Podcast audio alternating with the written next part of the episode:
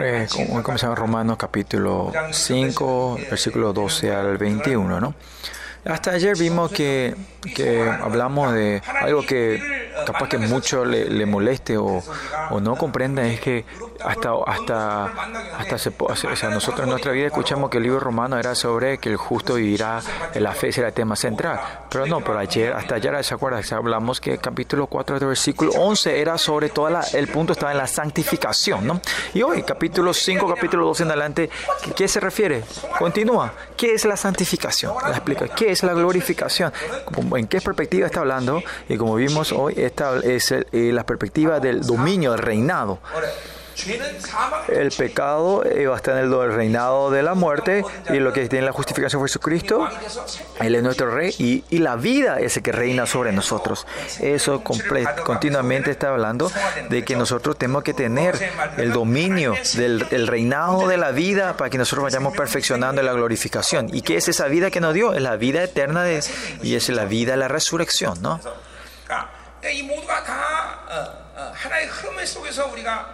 En esta corriente, única corriente, tenemos que entender, interpretar y con esa intención Pablo escribió este libro. Pero de repente, cuando de repente sale eh, el pecado original acá en, en el medio de este, eh, no tiene significado, no tiene, eh, va contra la intención de Pablo, ¿no? Vamos al versículo 12, ¿no?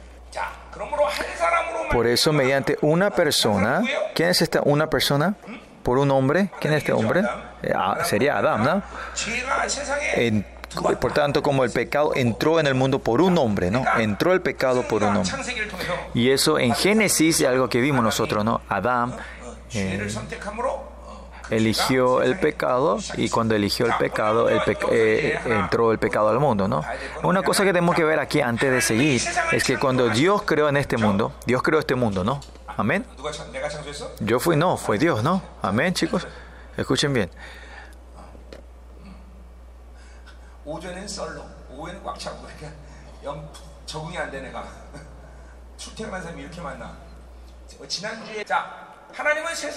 Dios creó, la crea, creó el mundo, ¿no? ¿Qué creó primero? La luz, ¿no? Y esta luz, esta luz ¿no? que vemos con nuestros ojos, es, es, es, la luz esencial, ¿no? Esa, ese fundamento, es el fundamento de la creación, esa luz. Y cuando Él creó esa luz, no es que cre, cre, cre, creó la oscuridad, sino lo dividió, lo separó, ¿no? ¿Qué quiere decir? Si nosotros no elegimos, si no elegimos la luz, elegimos la oscuridad. Por eso siempre tenemos que estar mirando la luz eh, a Él, que el Señor que es la luz, ese tenemos que estar mirando y aceptando. Y ese es el principio de la creación que Dios tuvo para nosotros, ¿no? Y ustedes saben sobre la historia de la creación, ¿no? Y después Dios creó al, hombre. Antes de crear al hombre, ¿qué creó primero nuestro Señor? Eh, creó los ángeles, ¿no? Pero los ángeles no, no se dice que crean a la imagen de Dios, ¿no? Pero pero a los ángeles también Dios le dio el libre albedrío. No es que los ángeles sirven a Dios forzados, son forzados, sino con reverencia, con temor. Así Dios, lo, lo, honran a Dios y con, una, con un corazón obediente sirven a Dios los ángeles. Si no es así, están como Lucifer, que se arrogante, que quería ser como Dios, podían caer en la corrupción también. Entonces, ¿los ángeles ahora también están cayendo en la corrupción? ¿Caen o no? ¿Qué piensan ustedes? ¿Los ángeles ahora también están cayendo en la corrupción? Eh, viendo que hay tantos demonios en el mundo, eh, los ángeles están cayendo, ¿qué, qué piensan? Nunca han pensado eso, ¿no? Por ejemplo, el hermano Park está haciendo su vida fe. Eh, en, no, en vez de santificarse, está siempre pecando está cayendo. El hermano Park, hasta el ángel que le cuida a él, ¿no?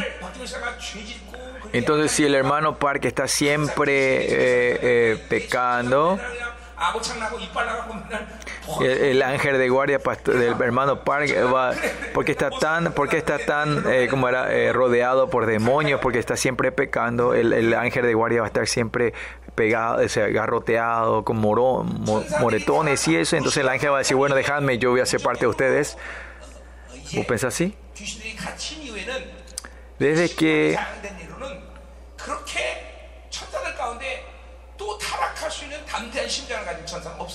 desde que eh, ese, el grupo de, de Lucifer fue puesto en el abismo, después se le dio el juicio, ya se puede decir que no hay más ángeles que tengan las, las agallas de poder, de poder levantarse contra Dios otra vez después del juicio, ¿no? Porque el juicio se aplicó. Por eso, entonces, eso no es importante, pero eh, los ángeles también tienen libre albedrío. Y Dios le creó al hombre. ¿Y el hombre tiene libre albedrío no? Como criado como el hijo, con imagen de Dios, los hombres también tienen libre albedrío como nuestro Dios, ¿no? Y este libre albedrío, ¿qué es eso? ¿Por qué Dios nos dio eso a nosotros? Y eso es porque el propósito es, es algo que tiene relación con el propósito de nuestra creación. Cuando Dios nos creó, él quería que nosotros seamos como Él. Para ser como Él, primeramente, Dios tiene... Si Él no crea de esa forma y dice ya, ya, y, ser como yo, eso no es el amor. Así como ves el, los padres cuando dan, de, nacer a sus hijos y van haciendo crecer en amor, así también Dios nos hizo nacer y no para que nosotros vayamos eh, con nuestro o sea nosotros mismos decidir amarle a él caminar con él tener relación con Dios. Y por eso en Génesis dice que nos da eh, para que seamos líderes para poder reinar esta tierra no y por la cuestión del amor él nos dio la libertad el libre albedrío. Y este eh, del método, de, o sea, la perspectiva de Dios es, es como era una apuesta muy peligrosa, porque Él no haya dado el libre albedrío que el hombre puede, tiene, puede hacer, ellos pueden, eh, como era, eh, tomar la decisión de, de, de, de, era, de, traicionar a Dios y hacer lo que quieren, ¿no? Y más allá de ese evento que hace que la, la soberanía de Dios, la omnisciencia, y el, Dios que tiene la omnisciencia y la omnipotencia, ese Señor, su, su soberanía puede traer eh, cosas negativas a su soberanía, ¿no? Porque si Dios decidió hacer esto, toda la creación tiene que seguir lo que el Dios proclama, pero cuando el hombre puede negar la declaración de Dios. Ahí viene la pérdida en, la soberanía y viene y viene a ser un, como una rebeldía hacia la omnisciencia y la potencia de Dios. Que Dios le haya libre a Dios al hombre es algo muy peligroso en la perspectiva de Dios. Pero miren, pero Dios, su soberanía, eh, eh, su autoridad que está relacionada a su nombre, ¿no? El nombre y la fama de un, rey, del creador, es algo muy honrado que va más allá de lo que nosotros podemos entender.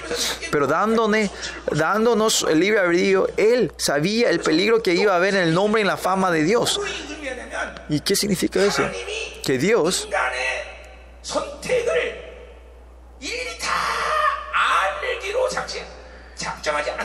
y eso significa que Dios ha decidido a no querer saber todos los eh, actos que vamos a hacer en el futuro.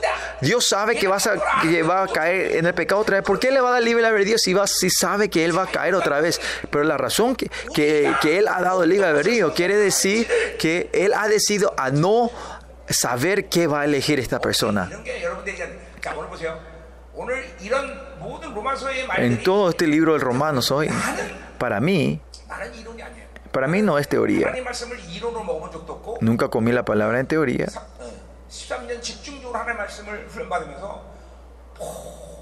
Y, siendo entrenado por el Espíritu Santo, eh, ¿cuál es la tensión de la Biblia, del Espíritu? Es que Dios nos dio el libre albedrío y también nuestro Dios es un Dios perfecto, es el omnisciente Dios que sabe todo. Pero la Biblia, no hay contradicción de estos dos en la Biblia. Es algo tremendo. Que el Dios perfecto que nos dio libre, libre albedrío, al mismo tiempo, Él es el Dios sobre su soberanía, su autoridad, su omnisciencia y su omnisciencia, omnipotencia, no, no, hay, no, no contradice lo uno lo otro. Es lo que hablamos en 2 Corintios, nosotros en la iglesia. No sé si voy a poder hablar hoy, pero lo que, pero lo que sí aquí hoy si es que va a haber pérdida en la, soberanía de Dios y, la pérdida en el libre albedrío, ¿saben cuál, va a elegir Dios? Dios siempre va a elegir el amor hacia nosotros. Ese es el amor de Dios. Ese Dios tremendo, su nombre, su fama, su honra. Él va a dejar para agarrar el amor por nosotros. Y si ven la Biblia es así. Al rey Acab le dijo, al rey, vas a morir, vas a morir. Pero cuando él se arrepiente, manda otra vez al profeta y dice, vuelve, vuelve, anda a decirle que no va a morir. Eso viene, como viene de pérdida en el nombre, en la fama y la autoridad de Dios cuando Él cambia eso, ¿no? Pero ese es el amor de Dios. Y ese es el amor de Dios.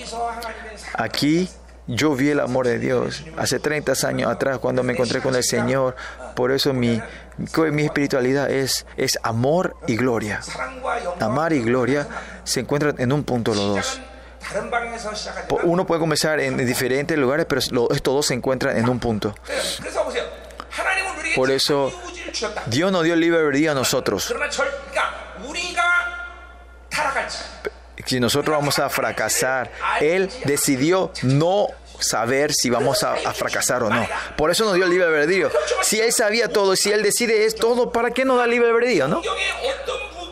Pero en, no importa en qué área de la Biblia, todo que es su soberanía y su amor, ese libre albedrío que nos dio por su amor, estos dos no pueden, no, no, no, no chocan. Pero los hombres, la, la, como la ignorancia de los hombres, ignorancia de los hombres hace que esto haya un conflicto o un choque, ¿no? Porque ellos, porque ellos cuando quieren hablar libre albedrío hacen negar la soberanía de Dios. Cuando quieren hablar de la soberanía de Dios, ellos tienen que negar libre albedrío del hombre, ¿no? Con nuestro razonamiento y gente no podemos entender esto. Eh, Dios ha decidido a no saber qué, van a elegir esta gente. ¿Cómo va a poder hacer soberanía? Nosotros no podemos entender esto con nuestra limitación, pero Dios hace eso. Dios, su omnisciencia, no va a perder, no va a haber pérdida en su omnisciencia. Claro, Claro que por un momento va a haber dolor en él y pérdida su, en su nombre, pero eso él no va a dejar así que siga la corriente, ¿no? Esto como yo dije, no importa lo que yo elija, Dios tiene la respuesta a lo que yo elija. Es así. No importa lo que yo elija, siempre Él tiene la elección. Por ejemplo, el tiempo Kairos eh, la Biblia se puede entender que se llega a, a, a, a, llenar el tiempo, ¿no? Es el Kairos. ¿Cuándo venirá el Señor? El tiempo de Dios es Kairos, ¿no? Toda esta gente en esta tierra, la, cuando el monto de la santidad de este mundo llegue al nivel que Dios quiere, Él va a volver, ¿no? Este es el Kairos, ¿no? Al mismo tiempo, en esta, cuando el monto de la maldad de este mundo venga al estándar de Dios, Él va a venir a traer juicio en esta tierra. Pues el monto de la, de la, de la santidad y de la, del pecado llega al punto que Él quiere, Él va a volver ese tiempo, ¿no? Hace dos mil años cuando Jesús vino, en el, cuando era tiempo, Él vino, ¿no? Llegado el tiempo, vino el Señor. Y ese es el Kairos, ¿no? Piensen bien. Dios si sabe cómo va a elegir la maldad. Él ha decidido no saber que si va a elegir la maldad o la bondad, ¿no? Entonces, ¿cuándo el Señor va a saber cuándo volver? No sabe, ¿no? Pero, pero, pero Él sabe. Él sabe exactamente en qué año, a qué hora, a, a cuál hora Él él mismo, Dios, ya planeó todo y en ese tiempo exactamente el hombre, todos estos hombres, van a satisfacer el monto de la santidad y de la maldad en esta tierra. Es algo, eh, claramente, él no sabe, pero sabe. Esto es algo difícil, ¿no? Por eso yo siempre tengo que estar agarrando, sosteniendo de estos dos. Que Dios me ama completamente, por eso Él me da el libre albedrío. Y no importa lo que yo elija, Él ha decidido a no saber qué voy a elegir. Por eso, por eso nunca Dios ha decidido traerte salvación o muerte. Vida o muerte, ¿no? Pero al mismo tiempo... Dios es un Dios omnisciente, Dios que sabe todo al mismo tiempo. Es el Dios que decide todo. Estos dos nunca hay que dejarlo. Eh, los hombres que llenan el cuerpo humano de esta tierra, ¿qué hizo? Jesús dijo, yo no sé, solo el Padre sabe. ¿Por qué? ¿Por qué Jesús yo no sabía? ¿Por qué? Porque era un hombre. Cuando Dios sabe todo es cuando toma la cruz y cuando se sentó en el trono. Ahí sabe todo el Padre. Cuando tenía el cuerpo humano de esta tierra, él decía, no sé, por... porque no sabía, porque era hombre. Pero Jesús, eh, nuestro Dios sabía, sabe todo. Dios ha decidido todo cuando iba a volver. En ese tiempo, nosotros hemos decidido no saber, pero Él en todo, ha decidido saber todo. Y cuando llega ese tiempo perfecto, demonios, eh, Dios, pues, ¿cómo puede hacer esto? Tu, ley se ha roto. No pueden venir a quejarse. Exactamente, Él ha decidido hacer todo. Por eso. Hablaba un poquito del libre albedrío, ¿no? Por eso el hombre, eh, con este libre albedrío, tenía este libre albedrío. Y eso es cuestión del amor de, de Dios, ¿no? Dios no, no de fuerza, amame, sino que deja que con tu libre albedrío, con tu voluntad, puedas amar a Dios. Y al revés, puede ser que con tu voluntad vos negues a Dios, ¿no? Así no creo Dios. Por eso los hombres, de la perspectiva de Dios, es, somos una apuesta eh, peligrosa, ¿no? Si yo era Dios, no hubiese creado así al hombre, le hubiese creado como robot, así como yo te digo. Yo hubiese creado así. Pero Dios pues no creo. Y miren eh, el, dolor de cabeza que le traemos a Dios. Y según los rumores dice que Dios es pelado porque perdió todo el pelo por nosotros, ¿no? Es así. Eh, tener hijos en una perspectiva es dar vida. Dar vida es glorioso y alegre. Por eso tenemos hijos nosotros. ¿no? Por eso no, no, olvidamos del dolor tener bebé. El dolor cuando tuvimos al bebé para tener segundo, ¿no?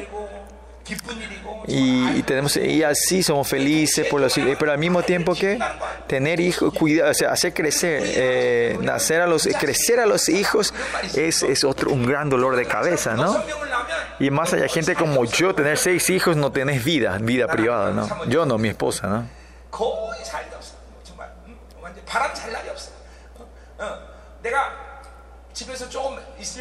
Y cuando estoy un poquito en casa, ¿no? Ni, ni, ni una hora estoy ahí.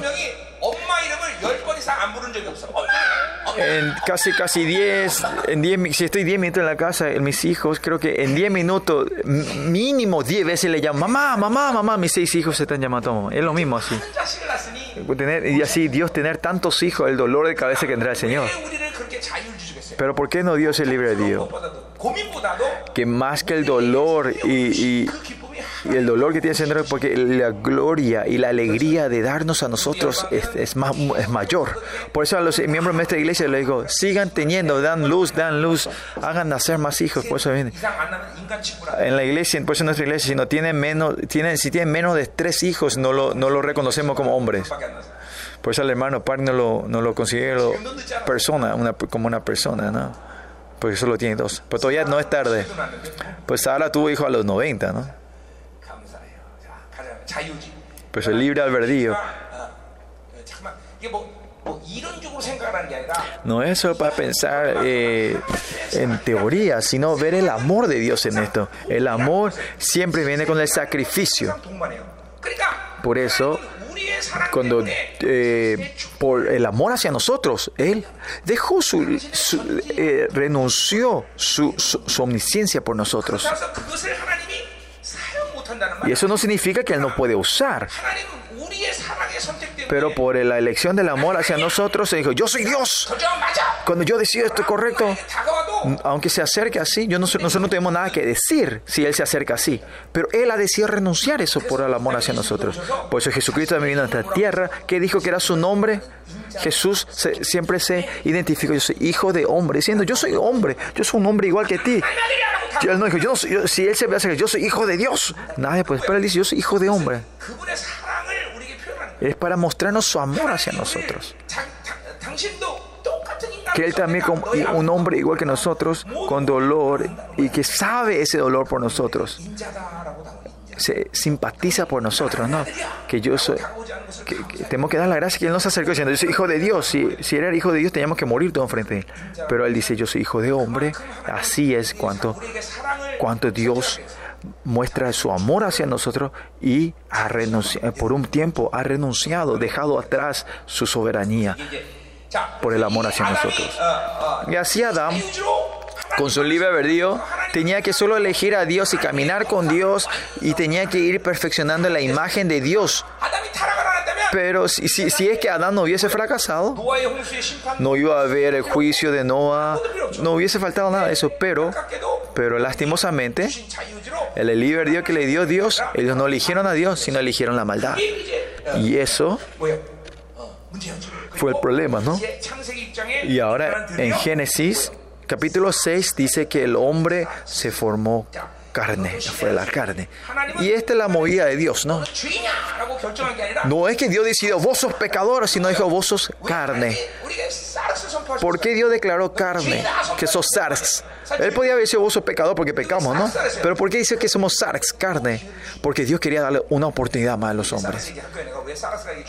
Vamos a hablar después, ¿por qué es importante el sarx? ¿Cuál es la, ten la tiene la tendencia del pecado? Eso no significa que es pecado, ¿no? sino que tiene el sistema de solo elegir el pecado. Tiene el sistema para elegir pecado, ¿no? Eso vamos a hablar más tarde. Pero lo que sí, en Génesis 6, cuando Adán, después de haber elegir el pecado, eligió el pecado, después esperó. ¿Hasta cuándo? ¿Cuántos años esperó?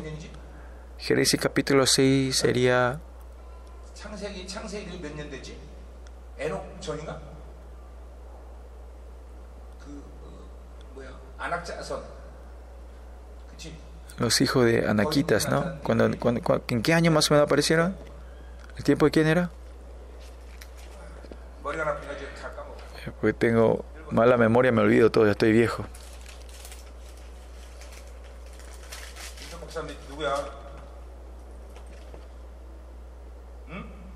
김 ¿Cuándo era cuando aparecieron los nefilitas?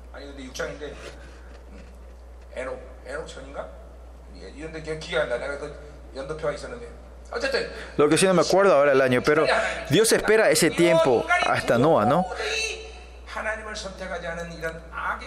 Cuando llegaron a punto que no podían dejar el pecado, Dios decide traer juicio y dice, ustedes son, declara, ustedes son carne. Y son, son ¿no? 어. Y- 근데 보세요. 어. 예, 이- 오늘 일자 이제 12절로 돌아가면 12절 12절.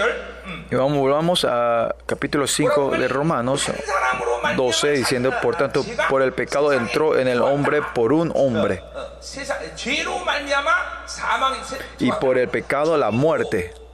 능동태야, 능동태. Es todo en, en, en voz activa. versículo 12 en adelante, hasta 14, hasta el, hasta el 21. Solo el versículo 19 cuando dice usa eh, eh, pasivo, los demás son todos verbos activos. Si ven Romanos y en todas sus cartas, cuando se usa pecar tiene especialmente, a propósito se puede decir que la mayor, todos usa en voz activa, es voz activa al pecar. ¿Qué quiere decir? Que el pecado es activo, es porque cuando yo elijo es decidido como pecado, reconoce como pecado en tu vida. Es muy importante esto. Vamos a hablar sobre el, pecado original. El pecado original dice que aunque el hombre no, elige el pecado por Adán, yo soy pecador. Eh, ese no va con la definición del pecado que habla la Biblia. Esa es la diferencia. El pecado es del pecado que yo elegí. Eh, hicimos, eh, como era, el tesis que, escribimos en la iglesia, eh, dice todo, todos los, todos los eh, posibilidades que salen en la Biblia para entender, ¿no? Y usted, después hablamos, ¿qué decir, pastor, de, sobre estos pecados familiares que vienen de la familia? No, eh, no porque vos ten, tenés la tendencia, podés ver a tu padre que pecaba y poder tener la tendencia, pero vos podés elegir y no elegir repetir ese pecado, ¿no? Por el pecado que yo no elegí, si soy pecador, por eso entonces no te pueden decir que sos pecador, ¿no? Si el pecado que yo pequé, eh, que no tenía consciente, no, no te conoce como pecado. Por ejemplo, un, nene que no podía, un niño que no podía entender que ha pecado y tomó ese pecado, y si él muere, él va a estar en el cielo, no va a estar en el infierno. En el estado que él no podía entender que era un pecado, Dios no lo reconoce como pecado a esa persona. ¿Por qué? Dios es Dios de la justicia. Por eso claramente la Biblia dice, Ezequiel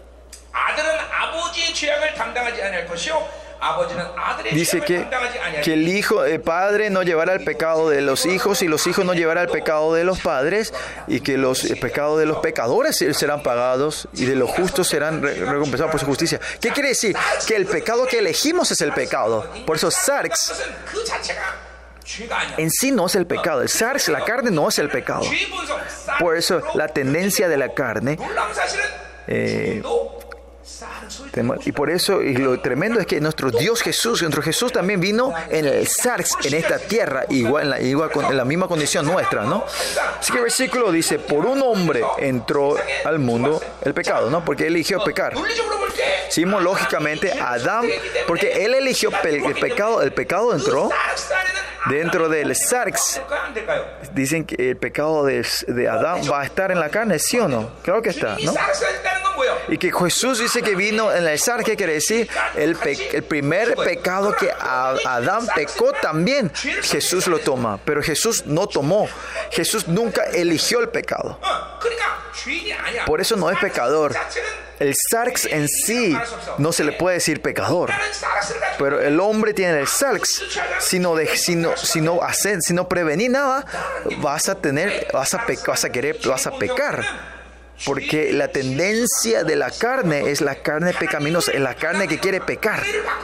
Por eso tenemos que estar, tenemos que, no, porque no tiene, el SARS no tiene, no tiene la función de recibir la fe, la gracia, o, la misericordia de Dios, o sea, la gracia de Dios. Por eso esa, semilla la Biblia dice la semilla, el espíritu, la palabra, herederos, estos tres siempre se refiere como la semilla. Por eso esa semilla, somos herederos de Jesús que nunca pecó y esa evidencia es que su espíritu y su palabra está dentro de nosotros. Por eso, ¿qué es el, el nuevo hombre? El nuevo hombre que Dios creó así no tiene ningún sistema para pecar. Es porque vivimos del viejo hombre, pecamos si vivimos del nuevo hombre, como dice en primera Juan. El que nace de Dios no peca. Escuchen bien, algunos muchos de ustedes sabrán, pero escuchen bien otra vez. Hay nuevas revelaciones. Por eso, versículo 12 estamos viendo. Por eso dice que por el pecado la muerte en el mundo, ¿no? ¿Y cuál es el punto aquí de Romanos capítulo 5 versículo 12? Es muerte, el reinado de la muerte o, el, reinado de la vida. Por eso él este quiere hablar de la santificación, se enfatiza en esto. Como vimos en capítulo 4 y, la primera parte del capítulo 5 es que cuando continuamente recibimos la luz, el evangelio, eh, como cuando un árbol se le corta del tronco, es separado de la raíz, por eso está muerte, pero todavía queda el verde por un tiempo, por eso tenemos que exponer al sol para que se vaya secando. De la misma manera, nosotros tenemos que estar expuestos a la gracia, a la luz del Señor, quien está en la presencia de Dios. Y esto es matemática, cuanto más tiempo pasamos delante de Él, cuanto menos eh, eh, como la influencia del pecado en nuestra vida. Por eso, en ese sentido, en el capítulo 5, versículo 12 es, ¿quién está reinando sobre ti? ¿El reino de la vida o de la muerte? Aceptando a Dios para que esté reinando con su vida? ¿O quién está continuamente haciendo el reinado de la muerte y se es el siervo de la muerte? Aquí, aquí es el punto de, de las, de, eh, era que define la santificación.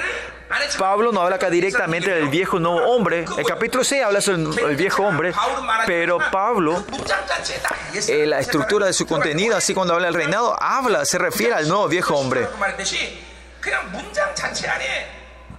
de Romano 8, 9, versículo 9 y 10, ahí, en el, en eh, como te digo, la connotación que tenía en, el, en la iglesia entendía claramente entre el viejo y el nuevo hombre, ¿no? Es que el nuevo hombre es reinado por la vida, el, nuevo, el viejo hombre está, está, está eh, reinado por muerte.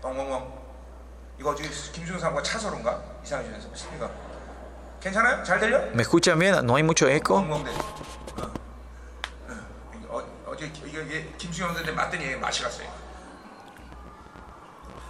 엉엉대 어. 어, 어제 이게, 이게, 이게 김수영 선생님 맞더니 얘 맛이 갔어요. 책, 책. 예, 자, 가요. 음. 자, 그래서 어, Bueno, eh, 그러니까 보세요. por eso miren, 그래서 감자 12절 갑니다. 그래서 versículo 12, seguimos. Entró la muerte, y aquí dice así, acá es, así la muerte pasó a todos los hombres por cuanto todos pecaron. El coreano está bien traducido. El español también creo que dice así. Bien, así. Este se refiere como Adán eligió el pecado, todos los hombres ah, pecaron, ¿no? Esto también en voz activa.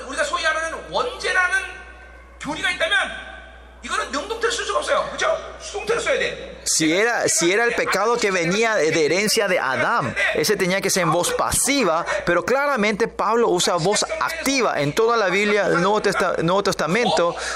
El doctor con y- y- es la mayoría, la mayoría, amartía, y cuando pecó, la palabra amartía, estos son voz activa, voz activa. Por eso el, concepto de Pablo en sí, la elección del pecado, nadie tiene libertad. De, porque cuando pecas significa vos pecaste, es completamente vos activa, es algo activo que yo hago. Por eso el pecado original, cuando es, tan, tan peligroso porque es algo imposible de pecar, de arrepentir, ¿no? Y esto hace, trae enojo a la gente diciendo, si yo no pequé, ¿por qué yo soy pecador? ¿No? Y no pueden, no pueden arrepentirse. Y es por esto aparece la genesía de, de, herejía que dice, eh, era? Una herejía coreana que dice que cuando sos salvo una vez, recibe una salvación una vez, sos salvo para siempre. Pero eh, nadie es irresponsable. Todos tienen responsabilidad del pecado que nosotros pecamos. Y eso, por eso tenemos que recibir la justicia de Dios y vivir de Jesús. Cuando esta área se empieza a aflojar, el hombre, llegamos a un punto ya no necesitamos más Jesús, abrimos una puerta pequeña, sino ya no necesitamos de Jesús. Por eso estos dos mil años las iglesias llegó a esta impotencia y es algo normal. 2000 años se fue abriendo esta puerta poco a poco.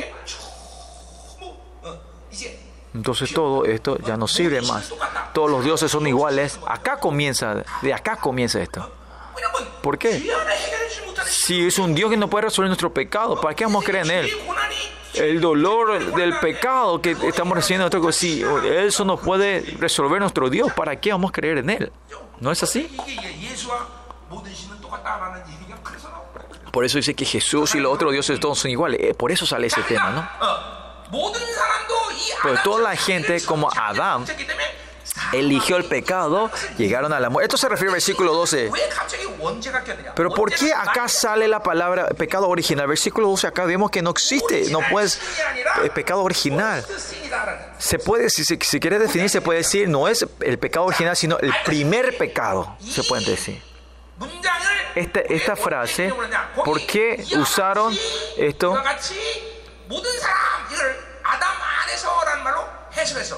Porque acá si ves en, en, el español dice así la muerte o por, por cuánto pecaron, esta palabra así, este así, eh, Agostino él no hizo la, in- no fue la interpreta, no fue interpretación eh, textual, sino no hizo del, grie- del griego, sino hizo del latín, o sea, él interpretó de una traducción, por eso él no fue literalmente la palabra, sino que él él interpretó espiritualmente, digamos. La mayoría de las veces se dice que Agustín fue algo como alegóricamente intro- eh, interpretaba la Biblia, ¿no?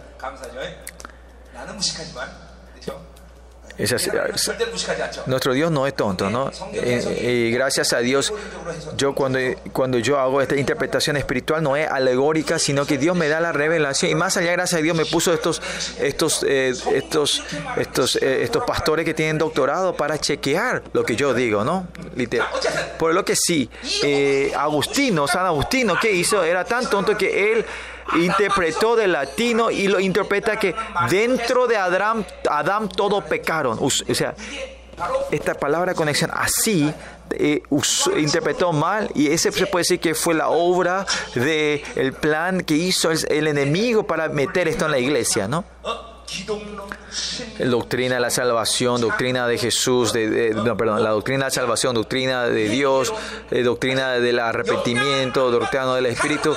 No hay ninguna área que no haya sido impactado por esto, que la verdad del cristianismo ha sido corrompido por este concepto, por este un concepto, ¿no?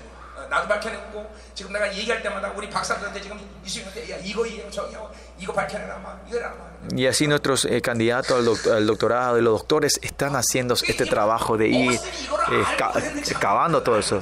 Yo no sé si, a, creo que Ada, eh, San Agustino no, no, habrá querido hacer esto a propósito, pero San Agustín era una persona era muy racional y lógico. Y así el enemigo usa esa persona que usan solo la, la mente, ¿no?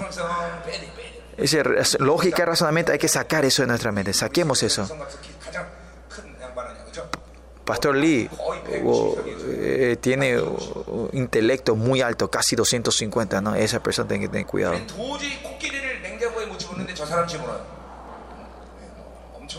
Es tremendo el pastor Lee, el astuto que tan inteligente es.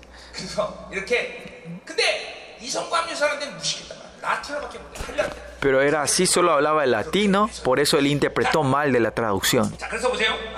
Por eso miren. Este ustedes pueden ver después en el tesis que nosotros pasamos, ¿no? Eh,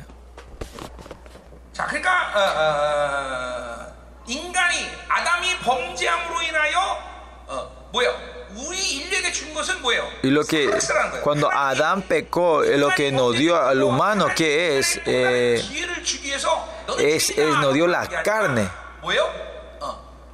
No, por eso él dice que no somos pecadores, sino que somos SARS, que para dar, no es que nos condenó, sino declaró SARS para dar una oportunidad de arrepentirnos otra vez. Y dice, ¿por qué es tan importante esto?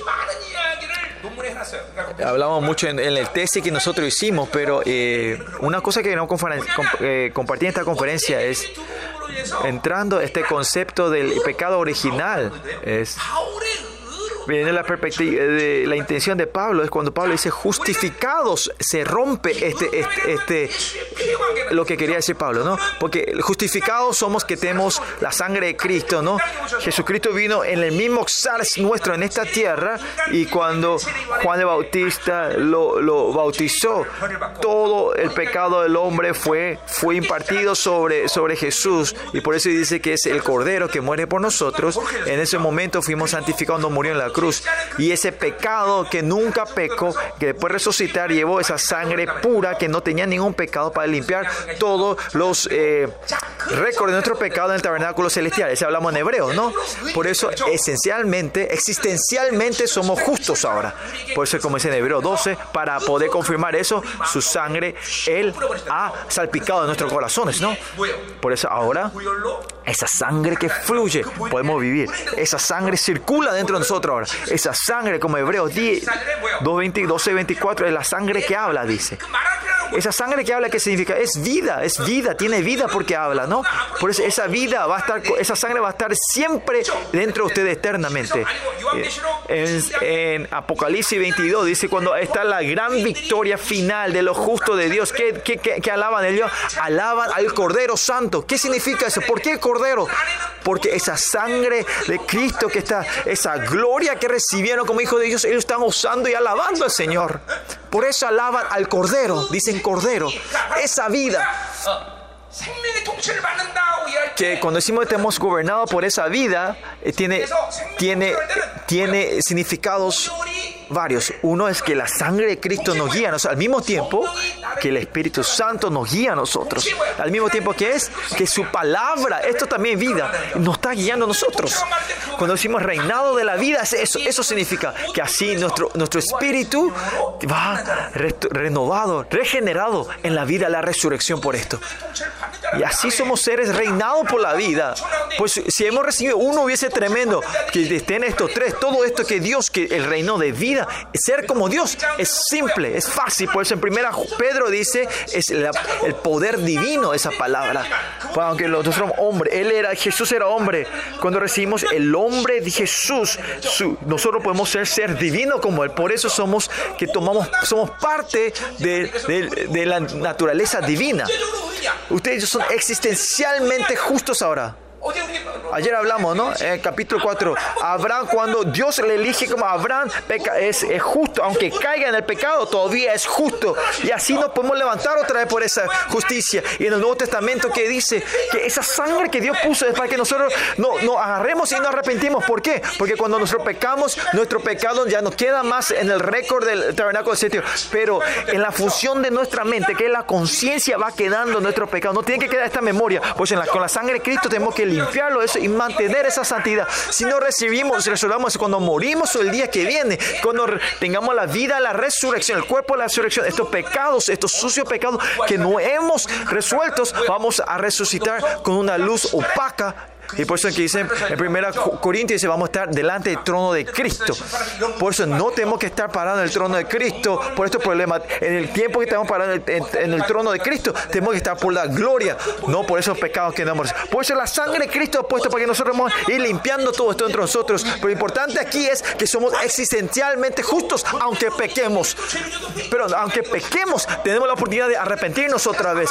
Porque el pecado el- es muerte en sí. Pero nosotros nosotros existencialmente ahora somos, justo por eso podemos arrepentirnos otra vez. Por eso este concepto del pecado original cuando entra, no importa cuánto y cuánto nos arrepentimos, no importa cuánto, somos pecadores siempre porque tenemos el pecado original. Acá viene el dilema espiritual y viene la confusión espiritual. Esto es alguna realidad, esto no es teoría. ¿Por qué la gente en la iglesia de Dios, los hijos de Dios, caen en el remordimiento y culpabilidad, aunque pequen, aunque se arrepienten, están en el pecado otra vez y no, no, no, no hay algo limpio, no, no parece como que parecemos un, un, un hámster dentro de la rueda. ¿Por qué? Porque no tenemos la confirmación de la justicia. Tenemos que tener la confirmación de la justicia, por eso tenemos el, el, la valentía de salir al trono de Dios. Pero si tenemos el pecado original, no importa lo que yo haga, siempre soy pecador. Y más allá, estos pecados que yo no elegí, sino el pecado de mi papá. Esto por los hombres, por alguien, por la, buscamos las culpas, por la culpa de mamá, por la culpa de papá, por la culpa. Siempre estamos culpando a otros. No es que algo yo tengo que arrepentirme, sino estamos culpando, a los otros. Así el pecado original, este, concepto entró y nos transformó, hace que dudemos nuestra existencia, que somos justificados. Y aunque yo, es que estamos en el estado que soy pecado, pecador, pecador. Y en ese dilema siempre hay un conflicto entre nosotros. ¿Qué piensan ustedes? que todavía quieren creer en el pecado original, esa palabra pecado que no existe en la Biblia, quieren creer en eso. Si quieren, crean eso. Pero ¿cómo podemos dejar esto en un día para el otro, no? Es algo que tuvimos por mucho tiempo, voy a vivir con esto, ¿no? No. O si quieren, sigan viviendo con esta idea.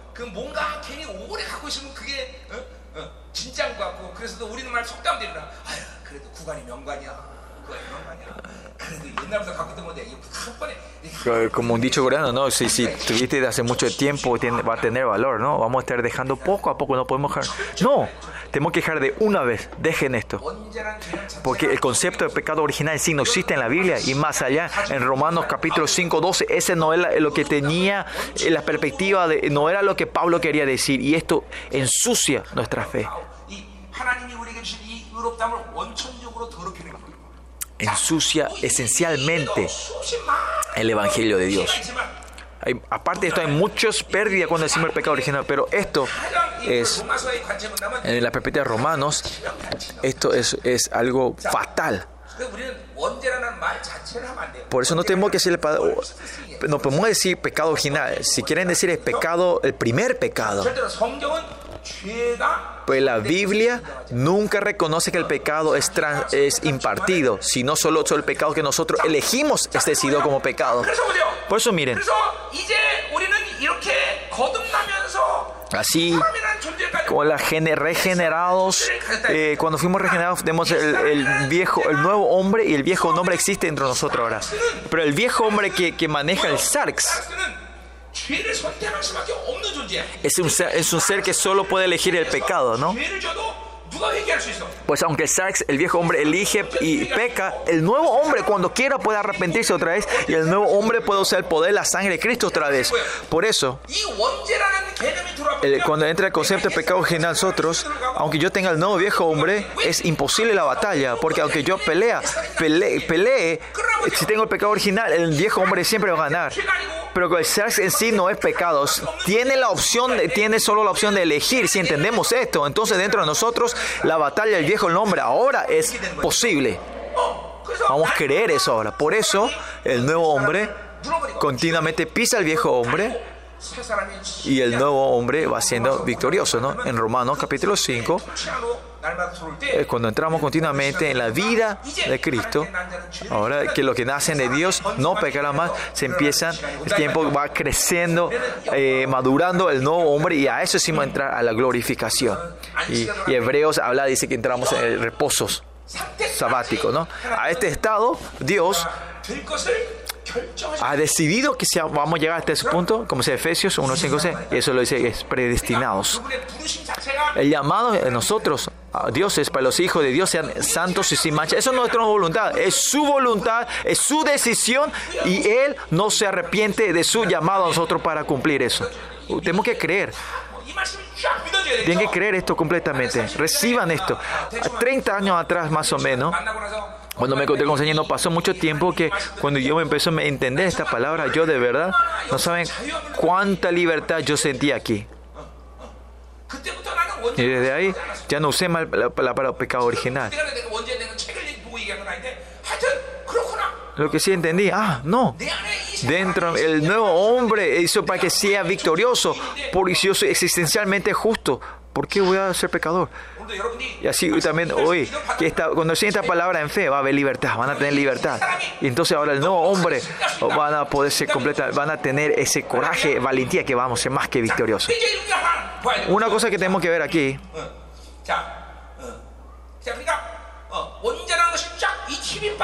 Cuando sale este chip del, oh, del pecado original dentro de nuestra cabeza, ¿qué pasa? ¿Cuál es la primera evidencia? Ah, la batalla entre el viejo hombre es posible y más allá, el, viejo, el nuevo hombre puede ser victorioso. Esta valentía, este coraje va a subir. Esto es que el chip de, la gran ramera ha sido, fue sacado de nosotros.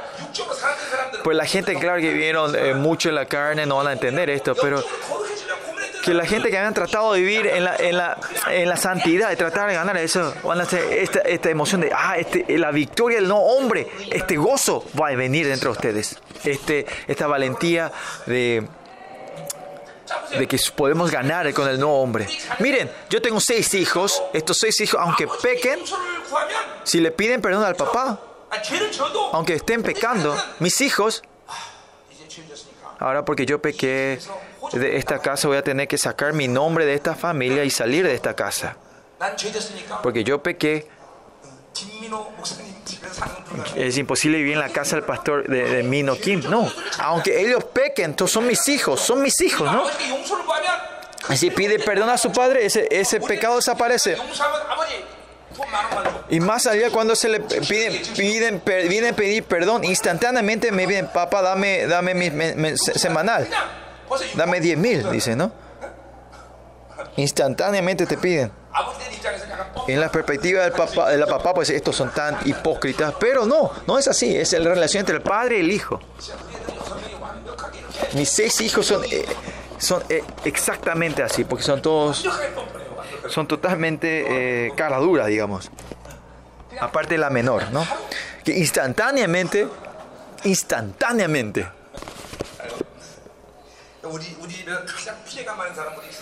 El que más pérdida tiene en mi casa es mi esposa, porque eh, si algo le molesta en su corazón, ella le toma tiempo para resolver. Pero mis hijos no son así.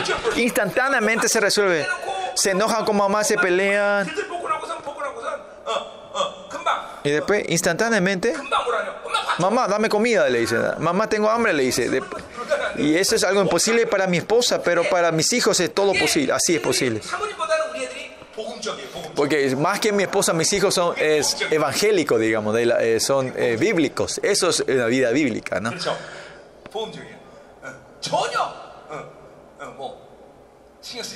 que no, no, no, no le ¿Por qué? ¿Por qué? Porque son hijos.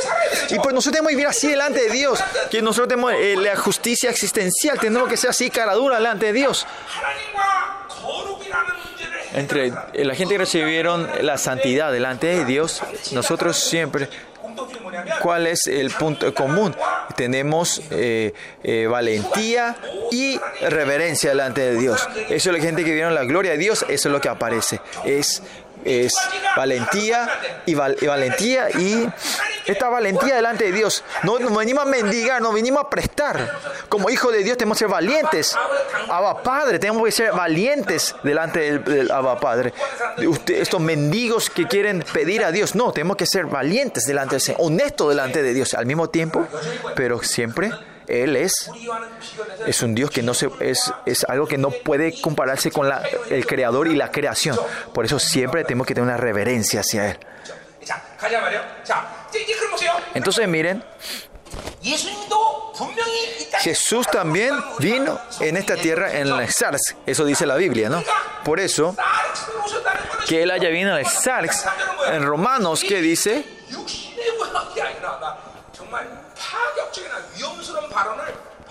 Pablo dice algo impactante y peligroso. Dice que vino en la forma de la carne pecaminosa, dice. Se, se refiere a la sarx. ¿Qué dice esa sarx? a, la forma de la carne pecaminosa. ¿Qué quiere decir eso? Que el sarx puede solo elegir el pecado. Por eso nuestro Dios también vino en el sarx. ¿Puede elegir el pecado? Eh, claro que puede elegir el pecado. Hebreos 5.7 también que dice que estaba en la carne. Eh, Él dice que claramente vino en la carne, que mucha área el Señor vino en la carne. Hoy también vemos 어, 15절에 보면 한 사람 예수 그리스도 성경은 무서울 정도로 예수를 사람이라고 얘기하고 Acá dice un nombre Jesucristo, ¿no? Eh, versículo 15. 사람이신 예수 Y en Timoteo también dice, hombre Jesús está en el trono orando por nosotros. Y más allá, este hijo hombre, 그대로 갖고 que tuvo ese hombre, él resucita, eh, ascendí, asciende en, hechos con ese cuerpo, ¿no?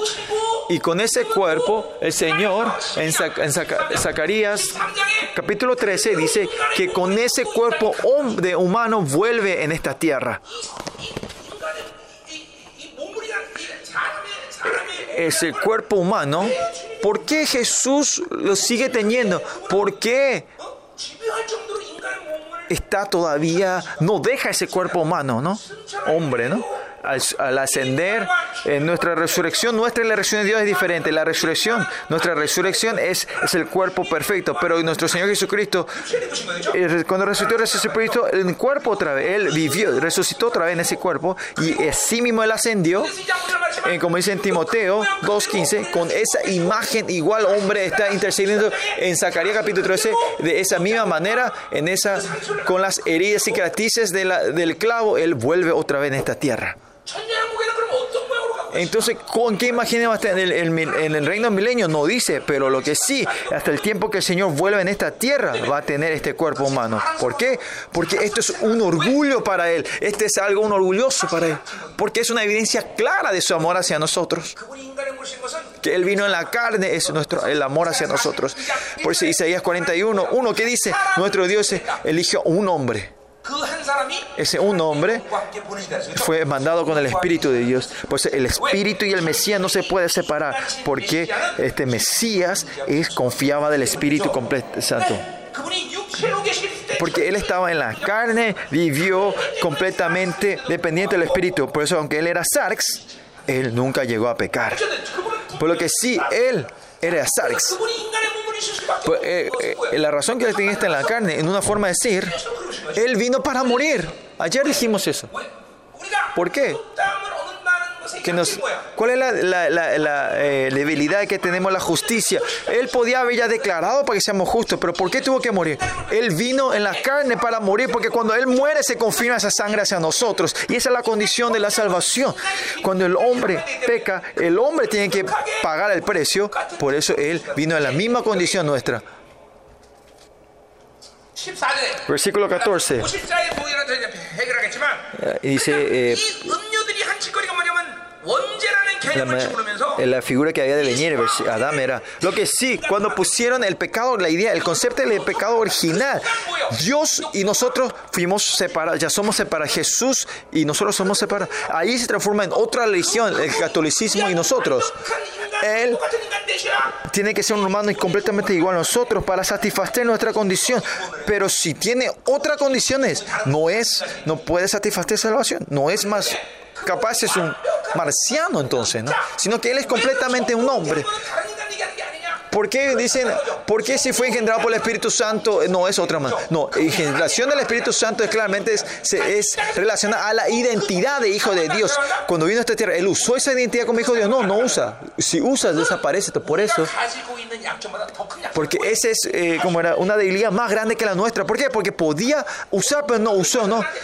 Cuando un pequeño viene a pastar, mira, me quiere atacar, me dice, si con, un golpe le puedo ganar, pero si no poder pegarle eso, no poder usar esta fuerza que yo tengo contra él, es un dolor propio, ¿no? Y cuando... Mira, cuando Satanás venía a, tentar a Jesús y le empezaron a, a a molestarse. Jesús, a ver, a ver, a ver, vos podés cambiar esta, esta piedra en pan. Imagínense cuánto tuvo que aguantar Jesús para no destruirlo a esto, ¿no? Porque cuando resucitó, lo que el primer milagro que se puede resucitar nuestro Señor Jesucristo, le llamó a Jesucristo y él empieza a cocinar pan y peces. ¿Dónde salió ese pan? Le llamó a Satanás, mira, mira cómo hago esto. Hizo el pan ahí. Y yo entiendo, entiendo cuánto le molestó esto lo que hizo Satanás, ¿no? Eh, nuestro Dios es un Dios completamente. Jesús es un hombre igual que nosotros, no es un hombre diferente. Por eso nos dio, eh, eh satisfizo la condición de la salvación. Por eso Él vino a esta tierra y este dependiendo del Espíritu nos vivió. Por eso eh, nosotros se transformó el modelo que nosotros podemos decir. No es como Adán, un modelo que, que, que, que, fracasó, sino que es un modelo que, que que, que, que, que como la que, que, ganó y abrió la victoria, y nosotros podemos, abre la posibilidad que nosotros podemos seguir. Decimos que Pablo es grande, está bien, es excelente, es grandioso, no podemos ni atar sus sandalias, pero nuestro modelo no puede ser Pablo, porque al que hizo grande a Pablo es el que le hizo el grande, si él me haga a mí, es su voluntad y, su deseo. Por eso nuestro modelo es, no es Pablo, sino es Jesucristo. Daniel, cuando hablamos del libro de Daniel, siempre yo caigo en, comparación, me, me siento inferior, pero no pero es Daniel es grande, pero el más grande es el Dios que hizo que Daniel sea tan grande. Por eso tenemos que mirar a Él, a Él. Aleluya. Por eso Él es nuestro modelo y nos parecemos. En, en Juan que dice, los que creen en mí harán igual cosas mías o cosas mayores todo lo que Él hizo con fe, podemos vivir la vida que Él nos da, la vida que Él vivió. Ahora, todos estos modelos de salvación se tienen que ir, se están levantando en las iglesias hoy en día. Aleluya. Y más allá, Hebreo 2, 14, que dice que Él vino en la sangre y en la carne y Él murió y resucitó y todas las armas de la muerte que tenía el enemigo, Él lo hizo impotente. En Colosenses 2, desarmó al enemigo completamente, desarmó, le sacó todo. Por eso a los hijos de Dios la muerte ya no tiene influencia a nosotros. Vivir y muerte ya no es nuestro, qué comer, qué vestirnos, eso ya no son más problemas nuestras porque Él trajo la victoria completa hacia nosotros. Esto hablamos ayer, ¿no? Y esa victoria completa, ¿a quién? A nosotros, a, Jesús que vino en el cuerpo humano. Ah, por eso que tenemos el cuerpo humano, nosotros también podemos ser victoriosos. Amén. Es claro, ¿no? Es evidente esto, ¿no? Por eso miren.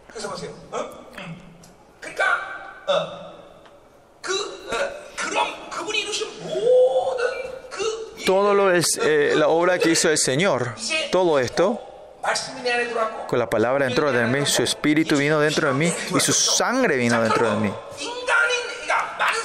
Mucha gente piensa así.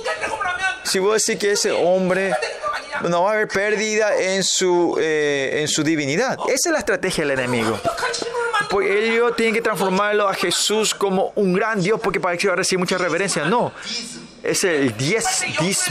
Eh, y esto pasó en el, en, el, en, el, en el, como era en, el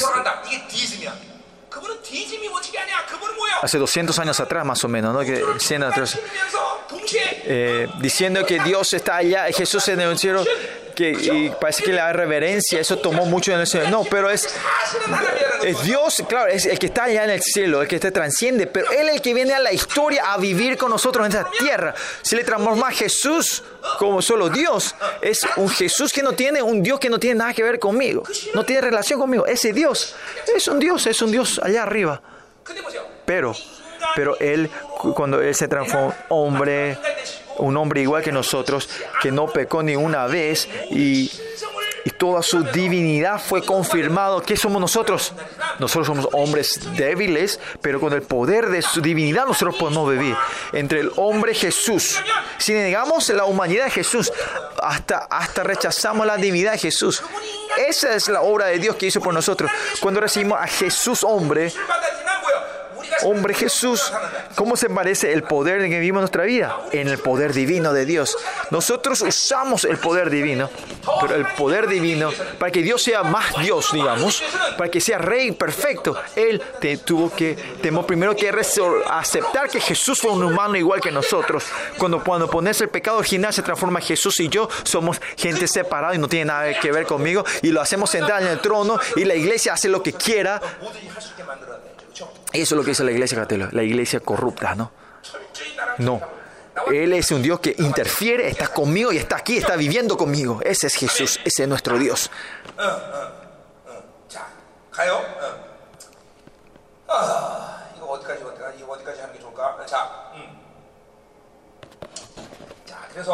Por eso, a ver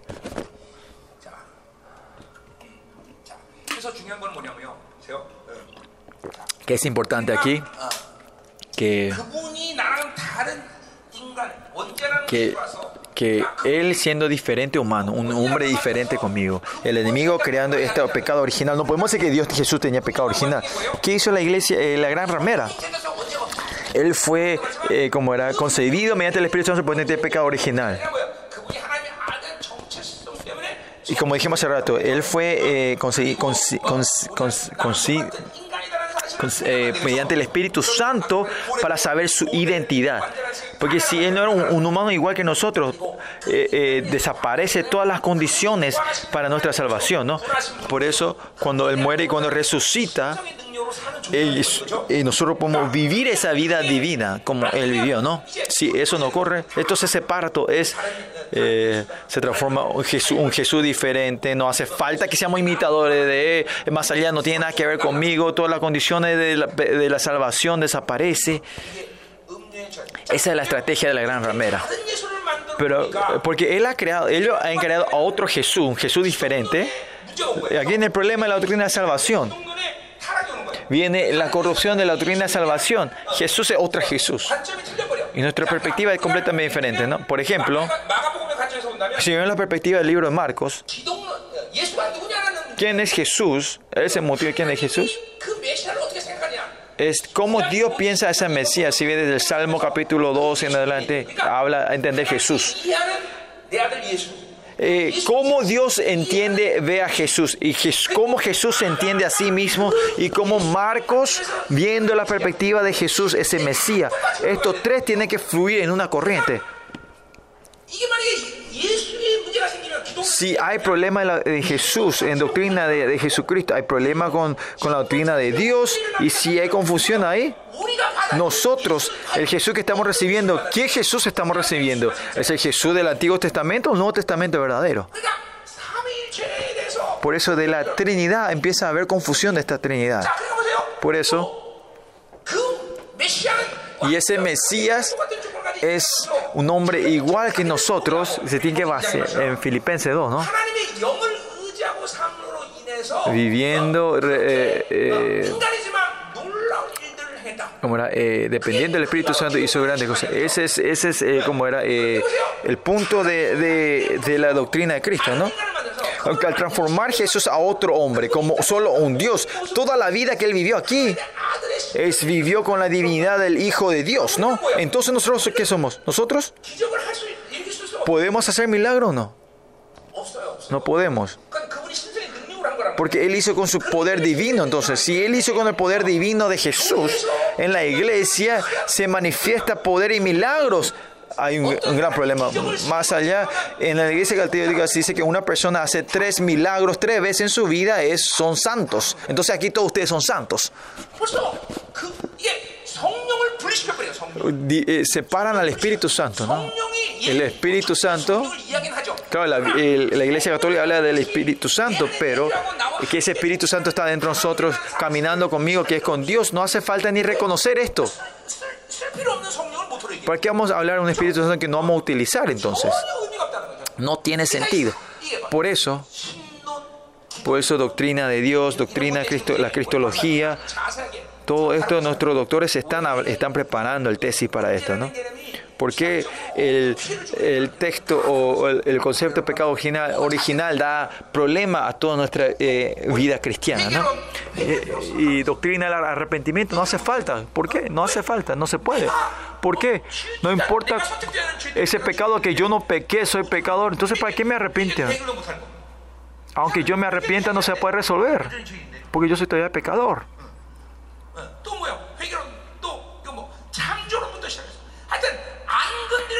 No hay área que no, que no infiltre esto, este chip de la gran ramera.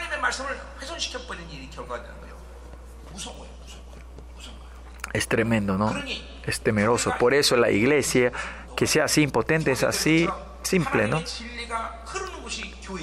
Eh, como dice Timoteo, eh, la iglesia donde fluye la verdad, no está fluyendo la verdad, es una, una, una, una, una verdad distorsionada, por eso la iglesia es impotente. Y nuestra vida normal es poner nuestra vida y no sabemos qué es verdad, no, no ¿Cuál es el Jesús que nosotros nos estamos encontrando? Por eso siempre la iglesia se transforma en Bajal. Es un Dios que responde a mi necesidad. Por eso si no me responde, no es Dios. Puede ser que sea Baal o Brahma. Puede ser, puede ser parte de, del Dios de, de Indo, Braham. O a este Dios glorioso al, al fracasar, hombre Jesús, se pierde todo esto.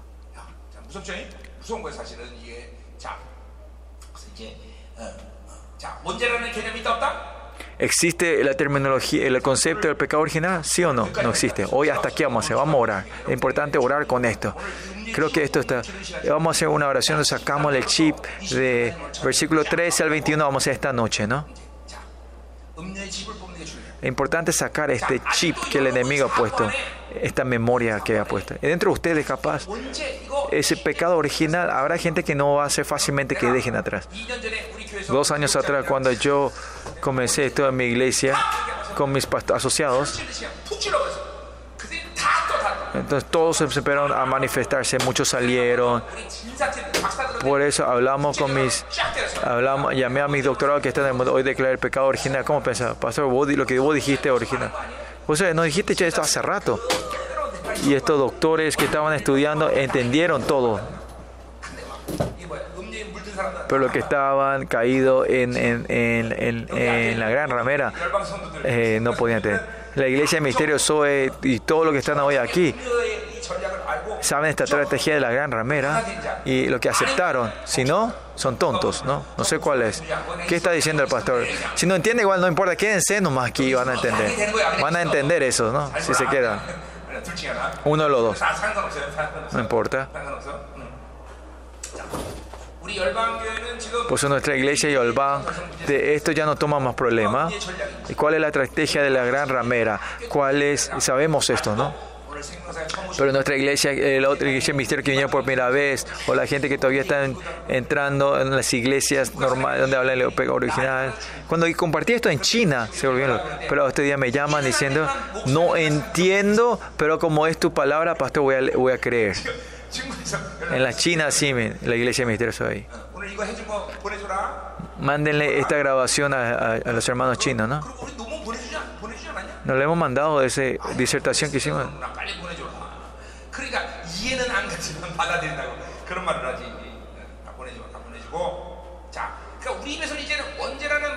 Por eso la palabra pecado original hay que desaparecer en nuestra boca. No, existe el primer pecado, no el pecado original. El primer pecado sí, pero no original.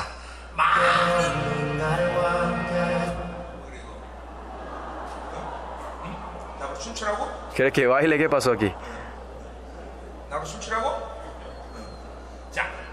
Bueno, vamos a orar, vamos a orar. Eh...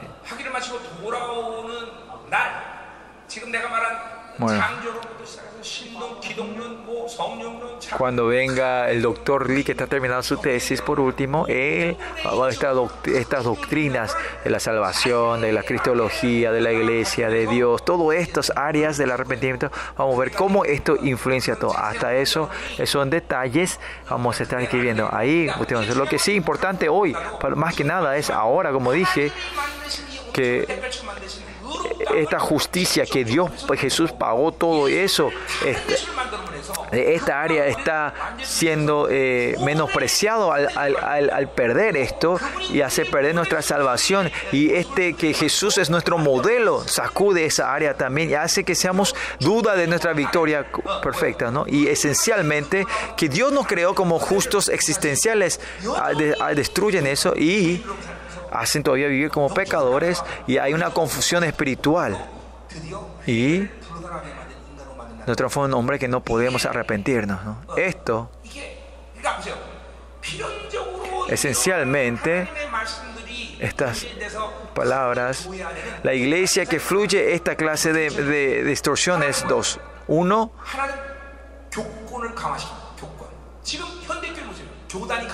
ese, eh, la autoridad, la denominación se va fortaleciendo. Ese Dios es perfecto, así que no te rebeles contra nosotros. Él es el dueño. Entonces la iglesia, hay que seguir eh, lo que dice la iglesia.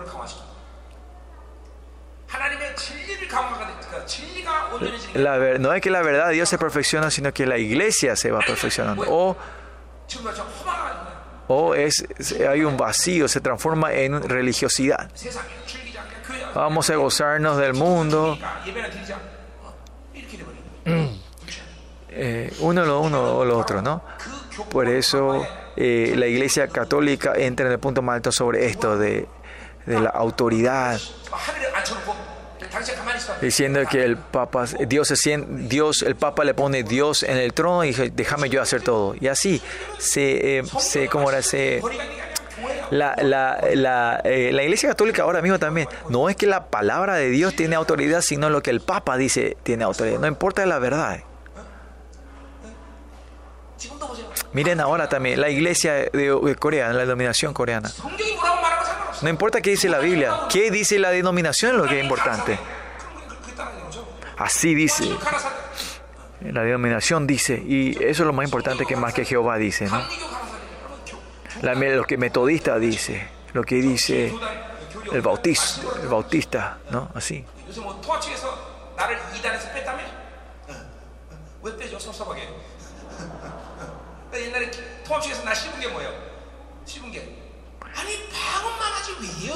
Eh, la- ¿Se acuerdan de la denominación eh, como era, eh, presbiteriana? Me habían puesto como here- herejía, ahora me sacaron. Y ¿saben, ¿Saben por qué me dijeron que era, yo era herético? Era porque, che, ¿por qué? ¿Por qué ustedes profetizan? Solo habla, eh, oran en lengua, está bien, pero ¿por qué profetizan? Así, por eso no pusieron, ¿no?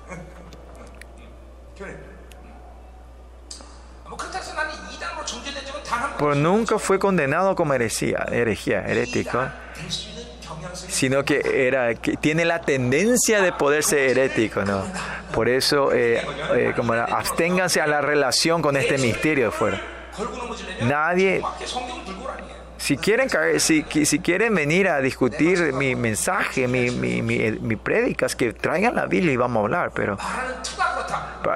Pero si la gente dice, eh, eh la forma de cómo él habla, se expresa, eso yo no, eh, yo no puedo decir. ¿Por qué cuando ministra él la hace acostar? Eso... Si es contra eso, yo no... Bueno, está bien, no hay problema. Y yo espero que esa clase, esa gente que eh, me, insulte de eso, quiero eh, hablar en el cielo y quiero hablar con él. ¿Por qué hablaste así mal de mí? Bueno, esta noche sacamos, saquemos, este chip, saquemos esto de nosotros. Por, es una persona, yo por 30 años estuve orando y, y, peleando, o sea, eh, como era, no peleando, eh, como era, eh, luchando con el Señor para saber cómo podemos declarar qué es esto. Y yo entiendo claramente la sangre de Cristo. Por ese chip, me saqué ese chip y yo fui una persona libre en su, en su existencialmente, eh, eh, como era, sentí la libertad porque soy existencialmente justo delante de Dios, ¿no? Y por eso también estoy siguiendo el modelo de Jesús. Usted también, saquemos ese chip que está dentro de nosotros. Sacar esto es muy importante. Dios, esta mañana el chip que la gran ramera ha puesto en nosotros. Este concepto, esta enseñanza del pecado original que no existe en la Biblia. Esto, sácalo Señor, destruyelo. Que todas estas ideas desaparezcan de nuestra mente, Señor. Que yo soy un existencialmente justo, Señor. Y que Él me dio la gran victoria. Y que abrió todo el camino como hijo de Dios. Que esta gloria hoy pueda fluir entre nosotros, Señor. Oremos juntos.